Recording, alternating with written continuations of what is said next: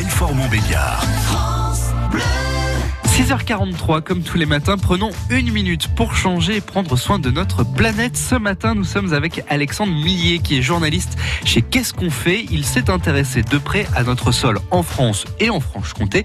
Alors, qu'est-ce qu'un sol en bonne santé? Est-ce que cela existe? Comment le reconnaître? C'est notre sujet ce matin avec vous, Anne Delano. Et à ce propos sur France Bleu Belfort Montbéliard, aujourd'hui on se pose justement cette question qu'est-ce qu'un sol de bonne qualité? Est-ce qu'on peut le reconnaître? Nous avons le plaisir aujourd'hui de, de, recevoir Alexandre Millier. Bonjour. Bonjour. C'est vrai que la question a l'air euh, à la fois simple et en même temps pas tellement de, de se demander tiens, finalement, est-ce qu'un sol de bonne qualité, on sait ce que c'est aujourd'hui? Oui, alors sol en bonne santé, euh, c'est de plus en plus rare puisque aujourd'hui, euh, c'est vrai que les, sols qui sont cultivés en, en agriculture conventionnelle ont tendance à plutôt être des sols dégradés. Euh, mais, mais, si on devait donner une définition de ce qu'est un, un, sol en bonne santé, euh, c'est un sol avant tout vivant. C'est-à-dire que c'est un, un, sol qui grouille d'organismes vivants comme des bactéries, euh, des taupes, des vers de terre, des champignons.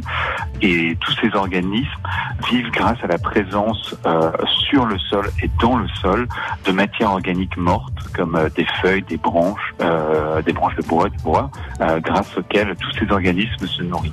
Et donc c'est la faune du sol et, et l'ensemble de ces micro-organismes qui transforment la matière organique en humus et donc rend la terre fertile. Et donc euh, un sol en bonne santé, c'est un sol couvert sur lequel s'étalent en permanence des, débris végétaux qui vont se décomposer au fil du temps et sur lequel du coup et grâce auquel aussi vont pousser des plantes et des arbres. Donc déjà la, la première chose quand même, même dans un potager, et c'est un peu les principes de, de, de la permaculture ou de l'agroforesterie, c'est d'avoir toujours un sol qui est recouvert, donc sur lequel on fait pousser euh, des plantes, des arbres, et aussi un sol sur lequel on laisse du coup un certain nombre de matières comme des feuilles mortes euh, euh, se décomposer. Alexandre Millet, journaliste pour le mensuel Qu'est-ce qu'on fait et qui vous donne des pistes autour des sujets liés à l'environnement, mais pas que?